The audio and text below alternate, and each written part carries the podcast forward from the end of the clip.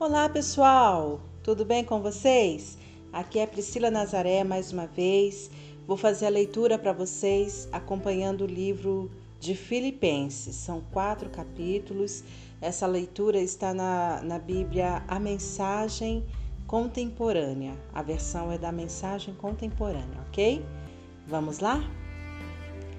Paulo e Timóteo, servos comprometidos de Cristo Jesus a todos os seguidores de Jesus em Filipos, também aos pastores e líderes, saudamos vocês com a graça e a paz que vem de Deus, nosso Pai, e do nosso Senhor Jesus Cristo. Toda vez que penso em vocês, tenho de dar graças a Deus.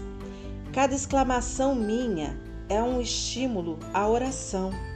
E oro por vocês com um coração alegre é grande a satisfação em ver vocês prosseguindo conosco, crendo e proclamando a mensagem de Deus, desde o dia em que vocês a ouviram até agora. Nunca tive a menor dúvida de que Deus, que iniciou esta grande obra em vocês, irá preservá-los e conduzi-los a um final grandioso no dia em que Cristo Jesus se manifestar. Não há nada de irreal nesse pensamento. Minhas orações e esperanças têm raízes profundas na realidade. Afinal, vocês permaneceram leais a mim quando fui preso, ao ser julgado e depois de libertado.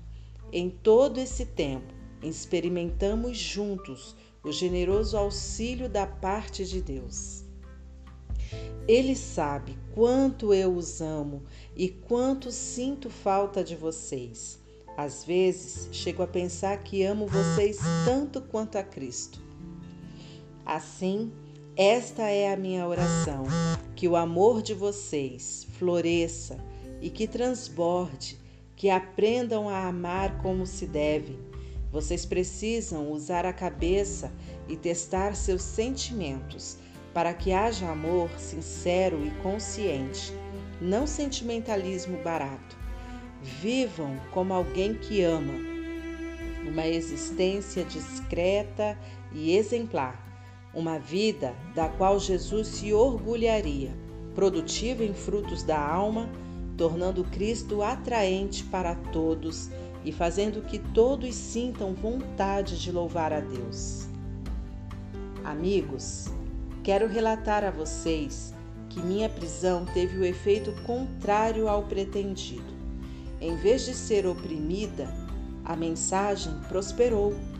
Todos os guardas e os demais aqui souberam que eu estava preso por causa do Messias. A curiosidade deles foi atiçada e agora estão aprendendo a respeito de Jesus.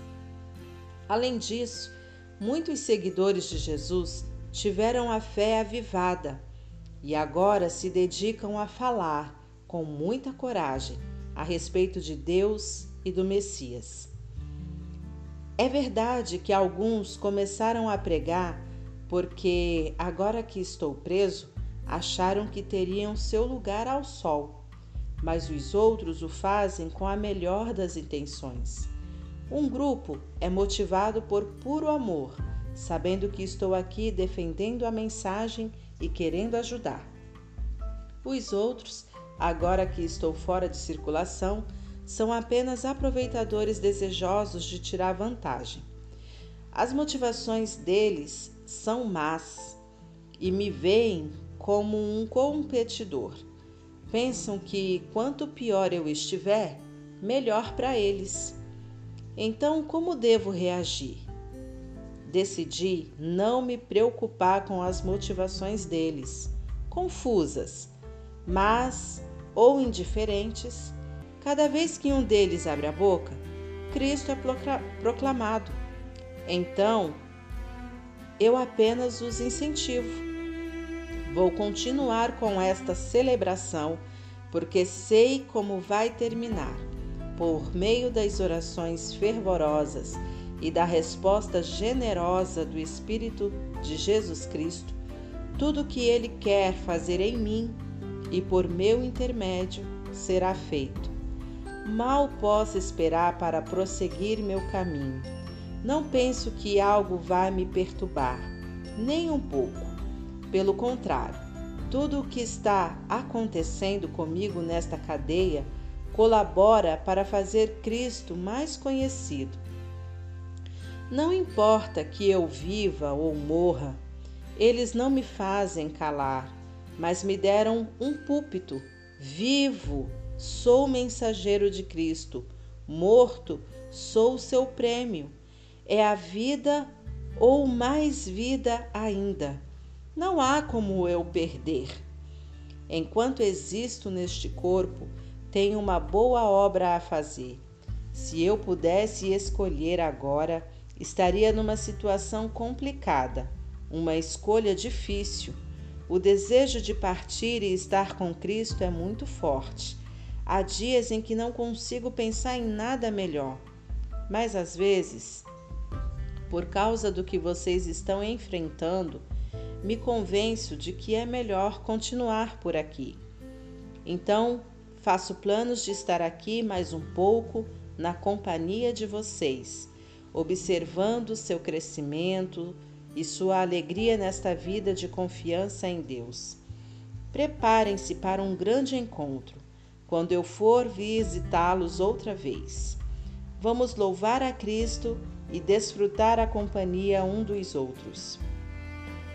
Enquanto isso, Vivam de modo que sejam um testemunho a favor da mensagem de Cristo. Não permitam que nada na conduta de vocês a desabone. Esteja eu presente ou não, a conduta de vocês deve ser a mesma, estando eu aí como testemunha ocular ou só ouvindo de longe.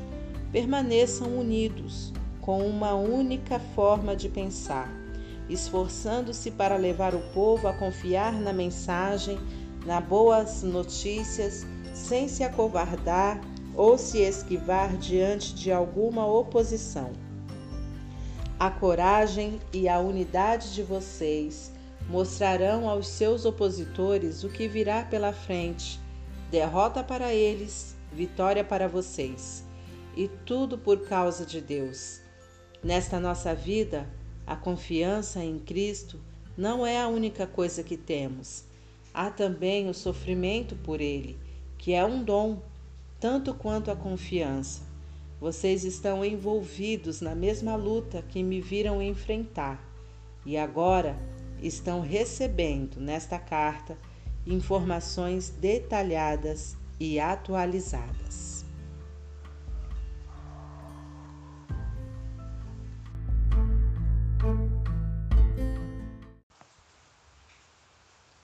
Olá, pessoal!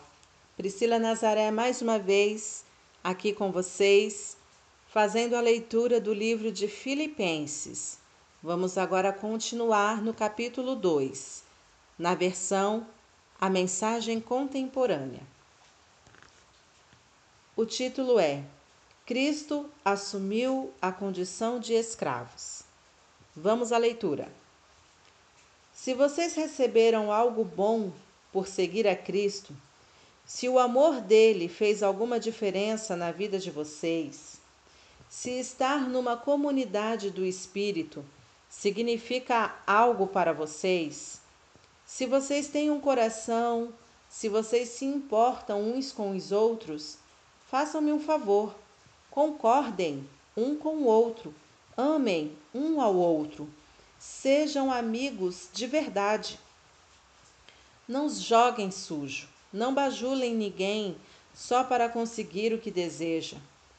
Ponham o interesse próprio de lado e ajude os outros em sua jornada. Não fiquem obcecados em tirar vantagem. Esqueçam-se de vocês o suficiente para estender a mão e ajudar. Tentem pensar como Cristo Jesus pensava. Mesmo em condição de igualdade com Deus, Jesus nunca pensou em tirar proveito desta condição de modo algum. Quando sua hora chegou, ele deixou de lado os privilégios da divindade e assumiu a condição de escravo, tornando-se humano. E depois disso, permaneceu humano.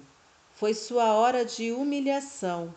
Ele não exigiu privilégios especiais, mas viveu uma vida abnegada e obediente, tendo também uma morte abnegada e obediente, e da pior forma, a crucificação. Por causa dessa obediência, Deus o exaltou e o honrou muito acima e além de todos, para que todos os seres criados no céu e na terra, até aqueles há muito mortos e enterrados, se curvem em adoração na presença de Jesus Cristo e proclamem por meio do louvor que Ele é o Senhor de todos, para a gloriosa honra de Deus Pai celebrando juntos. O que desejo ressaltar, amigos, é que vocês devem apenas continuar a fazer o que têm feito desde o princípio. Quando eu estava com vocês, havia obediência e responsabilidade. Agora que estou longe, continue agindo do mesmo modo. Melhor ainda, redobrem os esforços, sejam fortes, vivam a salvação, mantendo a reverência e a sensibilidade para com Deus. Essa força vem de Deus, um poder interior, um trabalho do próprio Deus em vocês que resultará no prazer dele. Façam tudo pronta e alegremente. Nada de brigas ou apelações. Apresentem-se imaculados para o mundo, como um sopro de ar fresco nesta sociedade poluída. Deem às pessoas um vislumbre de uma vida boa e do Deus vivo. Levem a mensagem portadora de luz noite adentro, para que eu possa me orgulhar de vocês no dia em que Cristo voltar. Vocês serão a prova viva de que não trabalhei em vão. Mesmo que eu seja executado aqui e agora, partirei alegre, como se fosse parte da oferta de sua fé, que vocês oferecem no altar de Cristo, parte da alegria de vocês. Mas é justo que o inverso também aconteça. Vocês devem se unir a mim na minha alegria. Seja lá o que vocês fizerem, não se preocupem comigo. Meu plano, em sintonia com o plano de Jesus, é enviar Timóteo a vocês, em breve para que ele me traga notícias de vocês. Isso vai fazer muito bem ao meu coração. Não tenho ninguém como Timóteo. Ele é leal e muito preocupado com vocês. Muitos aqui estão mais preocupados consigo mesmo pela causa de que pela causa de Jesus. Mas vocês conhecem Timóteo. Ele tem sido para mim como um filho devotado neste trabalho de proclamar a mensagem. Tão logo as coisas se definam por aqui, planejo enviá-lo. E vou ficar esperando e orando para ir logo depois dele. No momento, estou enviando Epafrodito, meu bom amigo e companheiro de trabalho. Vocês o enviaram para me ajudar e agora eu o envio para ajudar vocês. Ele sofreu muito enquanto esperava voltar para vocês, e esse desejo aumentou depois que se recuperou daquela doença de que vocês ouviram falar. Posso garantir a vocês que já está bom. Ele quase morreu, vocês sabem, mas Deus teve misericórdia dele, e não somente dele, teve misericórdia de mim também. A morte dele teria sido uma tristeza imensa para todos. Vocês podem ver então como eu estou contente de poder enviá-lo a vocês. Quando o virem de volta, são e salvo, sei também quanto irão se alegrar, e eu ficarei muito aliviado. Deem a ele uma boa acolhida, um grande abraço. Pessoas como ele merecem o melhor. Lembre-se do ministério que vocês começaram para mim mas não foram capazes de terminar? Pois bem, para completar aquela tarefa, ele pôs a vida em risco, por pouco não morreu. De volta, pessoal, vamos agora para o capítulo de número 3 do livro de Filipenses, na versão A Mensagem Contemporânea.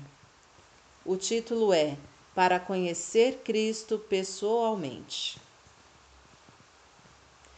É isso, amigos. Alegrem-se em Deus. Não me importo de repetir o que já escrevi em cartas anteriores e espero que vocês não se importem de ouvir outra vez. Antes prevenir que remediar. Portanto, aí vai. Cuidado com os cães uivadores, esses religiosos intrometidos que ladram, mas não mordem. Eles cultuam a aparência. Eu os chamo fanático da circuncisão. Os cristãos verdadeiros são aqueles que o Espírito de Deus orienta para trabalhar no ministério, que enchem o ar com louvores a Cristo, como fazemos. Não seríamos capazes dessa tarefa sozinhos, e sabemos disso, ainda que possamos relacionar o que muitos poderiam definir como credenciais impressionantes. Vocês conhecem bem meu histórico nascimento legítimo, circuncidado ao oitavo dia, israelita da elite da tribo de Benjamim, cumpridor rigoroso e devoto da lei de Deus. Defensor ardoroso da pureza da minha religião a ponto de perseguir a igreja. Observador meticuloso de tudo que está prescrito no livro da lei de Deus as credenciais que eles andam exibindo por aí como algo especial, eu rasgo e jogo no lixo, com todo o resto que eu costumava julgar importante. Por quê? Por causa de Cristo. Sim. Todas as coisas que um dia considerei importantes nada mais valem na minha vida, comparado com o alto privilégio de conhecer Cristo Jesus, meu Senhor, em primeira mão. Tudo o mais é insignificante, esterco. Joguei tudo no lixo para abraçar Cristo e ser abraçado por Ele. Não me interessa a justiça inferior e insignificante que se baseia na observância de uma lista de regras quando posso desfrutar aquela que é resultado de confiar em Cristo, a justiça de Deus. Desisti daquelas coisas inferiores para que pudesse conhecer Cristo pessoalmente, experimentar o poder de Sua ressurreição, ser companheiro de seu sofrimento e ir com Ele até a morte. Tudo isso para alcançar a ressurreição dos mortos. Olhando para o alvo. Não estou dizendo que já tenha tudo isso, que já o tenha conseguido, mas estou a caminho, prosseguindo para Cristo, que me alcançou de uma forma impressionante. Amigos, não me entendam mal, não me considero um especialista no assunto mas olhando para o alvo, para onde Deus nos chama, para Jesus, estou correndo e não vou voltar atrás. Assim, os interessados em tudo que Deus tem para nós devem se manter focados no alvo. Se algum de vocês tem outra coisa em mente, algo menos que um compromisso total, Deus vai clarear a vista embaçada de vocês e vocês vão enxergar. Agora que estamos no caminho certo, permaneçamos nele. Amigos, fiquem firmes comigo. Observem os que ocorrem, os que correm a mesma carreira e prosseguem para o mesmo alvo. Muita gente está tomando outros caminhos, escolhendo outros alvos e tentando levar vocês com eles. Já adverti vocês várias vezes deste perigo. Infelizmente, preciso fazê-lo de novo. Tudo o que eles querem é um caminho fácil. Eles odeiam a cruz de Cristo, mas o caminho fácil é um beco sem saída. Os que vivem assim transformam um próprio estômago em seu Deus. Seus arrotos são seus louvores. Eles só conseguem pensar no próprio apetite. Mas a vida que temos é muito melhor. Somos cidadãos dos altos céus, esperando a vinda, esperamos a vinda do Salvador, o Senhor Jesus Cristo, que transformará nosso corpo terrestre em corpo glorioso, como o dele. Ele nos fará belos e perfeitos com o mesmo poder que deixa tudo como deve ser em toda parte. Continuando, pessoal, agora é o capítulo 4 do livro de Efésios. Vamos lá? Meus queridos amigos, amo muito vocês, sempre desejando o melhor para vocês.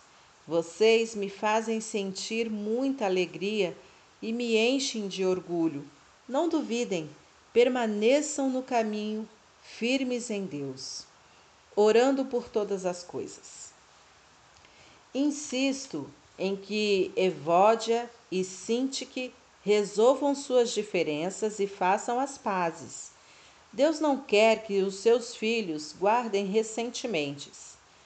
Ah, Císigo, como você está aí para ajudá-las a resolver as coisas? Faça o que puder por elas.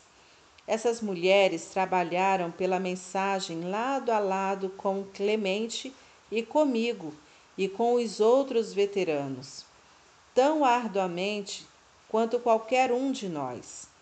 Lembre-se, o nome delas também está no livro da vida. Celebrem o nome de Deus o dia inteiro, todos os dias. Quero dizer, alegrem-se nele. Deixem bem claro a todos com quem se encontrarem que vocês estão do lado deles, trabalhando com eles, não contra eles. Ajudem-nos a ver que o Senhor está para chegar. Ele pode se manifestar a qualquer minuto. Não se aflinjam, nem se preocupem.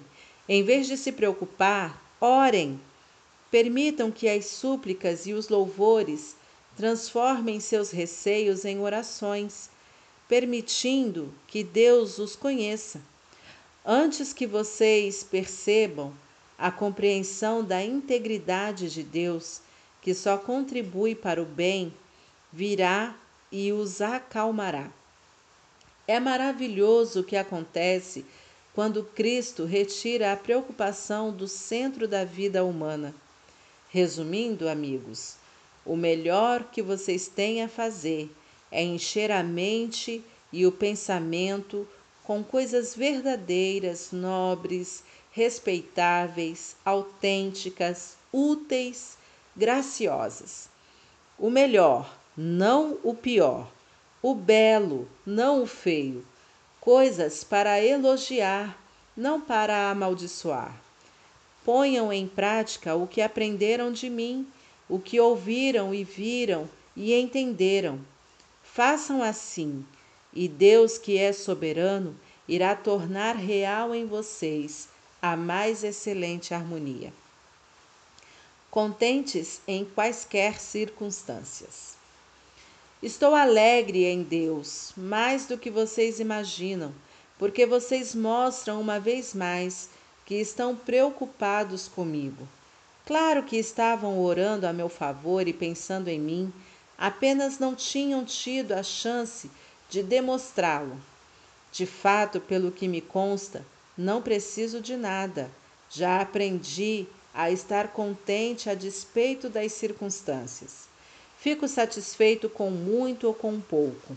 Encontrei a receita para estar alegre, com fome ou alimentado, com as mãos cheias ou com as mãos vazias, onde eu estiver e com o que tiver, posso fazer qualquer coisa por meio daquele que faz de mim o que sou. Não quero dizer que a ajuda de vocês não significa muito para mim. porque significou. Foi algo belo a ajuda de vocês com os meus problemas. Vocês, filipenses, estejam certos de que nunca vou me esquecer da primeira vez que deixei a província da Macedônia, aventurando-me com a mensagem, quando nenhuma igreja me ajudou na obra de dar e receber, a não ser vocês. Vocês foram os únicos, mesmo quando eu estava em Tessalônica, vocês me ajudaram, não apenas uma vez, mas duas vezes. Não que eu viva pedindo esmolas, mas quero mesmo que vocês experimentem a bênção que procede da generosidade. Agora tenho tudo e continuo a receber mais. Os presentes que vocês me enviaram por Epafrodito foram mais que suficientes como o aroma agradável de um sacrifício queimando no altar, que enche o ar com sua fragrância e agrada a Deus de verdade, podem ter certeza de que Deus cuidará para que vocês tenham tudo de que precisam. A generosidade dele excederá até mesmo a de vocês na glória que procede de Jesus. A glória do nosso Deus e Pai é tanta que flui pela eternidade. Amém. Transmitam nossas saudações a todos os seguidores de Jesus que encontrarem. Nossos amigos enviam saudações e todos os cristãos daqui, especialmente os que trabalham no palácio de César, querem que vocês se lembrem deles. Recebam e experimentem a maravilhosa graça do Senhor Jesus Cristo profundamente, bem profundamente dentro de vocês. É isso aí, pessoal. Terminamos o livro de Filipenses na versão A Mensagem Contemporânea. Um abraço!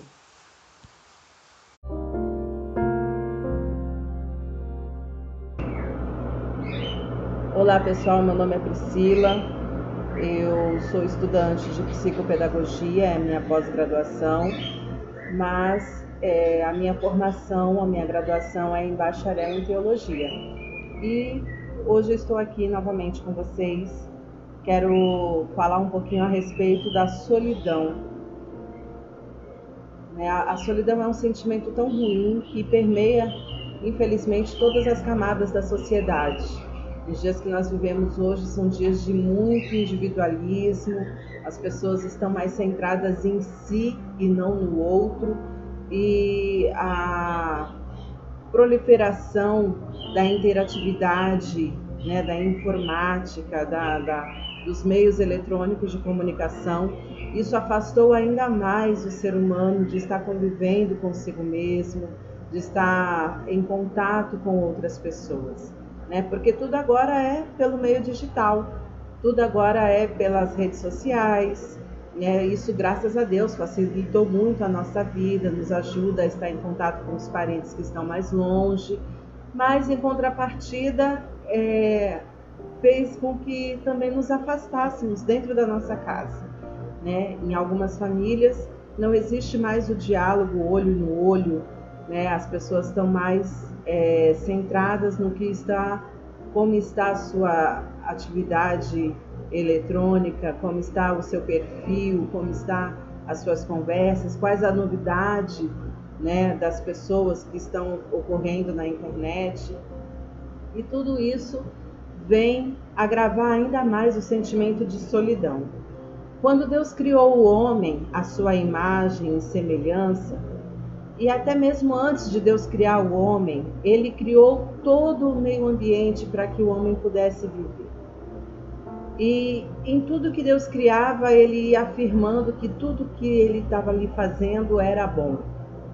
Né? Ele criou os céus, criou a terra, criou a luz, criou, é, fez a divisão de luz e trevas e ele viu que era bom. Ele separou as águas da terra seca, as águas da parte do firmamento, as águas abaixo do firmamento, criou os luminares, sol, lua, estrelas, e ele viu que era bom. Ele criou todos os animais dos céus, da terra, do mar, e ele viu que era bom. Ele criou o homem e ele falou que foi muito bom aquilo que ele criou.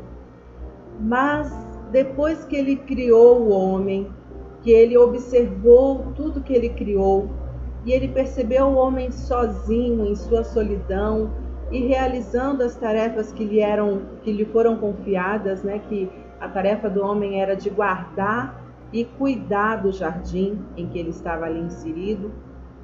E Deus observando o homem, ele viu que o homem se sentia só, estava só. E aí ele vai revelar na sua palavra: não é bom que o homem esteja só. A solidão ela não é boa. E aí Deus vai e cria a mulher para ser companheira de Adão ali no Éden. Mas eu não quero aqui enfatizar só o relacionamento homem-mulher. Não. Eu quero enfatizar também a, a relação entre pessoas, entre amigos, família, parentela, enfim. A solidão, o afastar-se desse convívio não é bom. Por que, que as pessoas hoje estão mais propensas à depressão, mais propensas a, a, ao desinteresse de, de estar vivendo em sociedade? Justamente pelo excesso de individualismo. Em Provérbios vai dizer que a pessoa, quando ela se afasta, ela está escondendo nela um certo egoísmo, um certo orgulho. Às vezes são pessoas que não gostam de serem contrariadas, que não sabem lidar com as ideias que são contrárias àquilo que ela pensa. E aí ela vai se afastando, e aí ela vai ficando mais nas redes sociais, né? É, é a nossa vida hoje em dia. E isso vai afastando cada vez mais ela do convívio e série, uma série de outros fatores, né? Talvez um sentimento de, de rejeição, é, uma perturbação emocional qualquer que vai tirar a pessoa do convívio familiar, do convívio social, e isso não é bom. Nós precisamos preservar os nossos relacionamentos. Lá em Salmos vai dizer que é bom que estejam unidos os irmãos. E ele vai colocar cada, cada coisa, cada elemento que é bom de se estar em comunhão. Né? Ele vai falar do óleo, vai comparar a, o estar em, em reunido em, os irmãos, ele vai comparar com uma unção com óleo que desce sobre a barba, a barba de Arão que foi despejada sobre a sua cabeça. Olha que coisa linda, né? a, a reflexão do salmista a respeito da união. Nós não devemos viver isolados. Aqui tem, estou com uma revistinha aqui que é, é de um estudo que está sendo feito em algumas igrejas e ele vai falar que a solidão ela é nociva ao ser humano. No período da, da criação, a única coisa que Deus afirmou que não seria boa era a solidão. Por esse motivo, Deus criou a mulher para que o homem tivesse uma companhia idônea e sábia. Somente os que se insurgem contra a verdadeira sabedoria buscam viver isoladamente, solitariamente. Foi o que eu acabei de falar. Essa, essa citação está lá em Provérbios no capítulo 18, versículo 1. Quando a pessoa se isola, geralmente é porque ela rejeita a sabedoria de outras pessoas. Ela acha que só ela é certa e aí ela se afasta. Quando você entra num quarto escuro e você toca no interruptor e a luz acende e clareia todo aquele cômodo, imediatamente as trevas fogem. E a Bíblia vai dizer que aqueles que estão em trevas não gostam da luz. Eles se afastam da luz porque eles não querem que aquilo que eles fazem em oculto seja revelado. Então a gente precisa prestar bastante atenção é, na situação de uma pessoa que vive em solidão. Precisamos é, tentar entender o que levou a pessoa àquele estado. o que levou a pessoa àquela situação. Precisamos é, entender o histórico por trás deste comportamento para poder ajudar essa pessoa. Porque só censurar não vai resolver, não vai ajudar. Para de fato ajudarmos essas pessoas que vivem e insistem em viver em solidão, nós precisamos entender o que aconteceu para que ela se comporte dessa forma. Mas, independente do, dos porquês, há algo que nós podemos fazer, que é apresentar esta pessoa em oração, falar de Jesus a esta pessoa, para que ela possa ver na nossa vida que aquilo que nós estamos falando é verdade. E para isso nós precisamos ser exemplo. É, a Bíblia vai dizer que existe uma grande nuvem de testemunhas ao nosso redor. E não só no mundo espiritual, mas no mundo físico, no nosso mundo, realmente existem muitas pessoas que nos observam e às vezes a gente não percebe. E o nosso comportamento pode potencializar tanto a cura quanto o agravamento da solidão que elas sentem. Se eu comunico Jesus, mas a forma que eu vivo não é condizente com o que eu estou falando, e eu for tentar ajudar alguém, essa pessoa ela não vai ter a credibilidade, não vai conseguir confiar nas minhas palavras. Mas há alguém que está acima de qualquer desconfiança, e esse alguém é Jesus. Quando nós apresentamos Jesus, nós precisamos é, falar com a segurança dele, para que a pessoa entenda que ela é querida, que ela é amada. E nós vivemos num mundo em que o amor ele está tão frio nas pessoas, é tão superficial o falar de amor hoje em dia, porque só o falar é vazio. Lá em 1 Coríntios 13, Paulo ele vai falar todo, todo, todo o capítulo 13 praticamente sobre o amor. E ele vai dizer que mesmo que a gente entregue o nosso corpo para ser queimado, se não houver amor nessa ação, vai ser à toa. Então nós precisamos praticar o amor. E o amor ele une pessoas. O amor ele encurta distâncias. O amor ele acaba com a solidão. O amor ele se importa com o próximo. Então, a começar em mim, a começar em nós, precisamos mudar a nossa realidade. Chega de viver isolado, chega de viver em solidão. Não, não fomos criados para viver isolados. Nós podemos sim vencer a depressão com amor. Nós podemos sim ajudar uma pessoa em depressão com amor.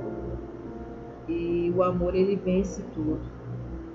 Em 1 Coríntios 13, me, não me recordo agora o versículo, mas é, logo que ele vai falar de todos os predicados do amor, no final ele fala assim: é, agora existem a fé, a esperança e o amor. Porém, o amor é muito, é superior a, a tudo. O amor ele é superior a tudo. Eu vou procurar aqui porque eu não gosto de ficar só nas minhas palavras. Então é, é bom que a gente fale e prove aquilo que a gente está falando. E nada melhor do que estar com a Bíblia na mão. Eu uso a versão A Mensagem Contemporânea, que é uma versão que eu gosto muito. E ela é perfeita. É, o versículo 7 é, Minto, não é o versículo 7, não.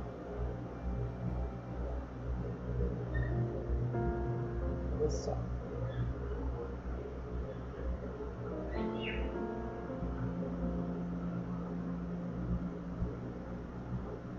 O amor Eu vou ler do 8 ao 10.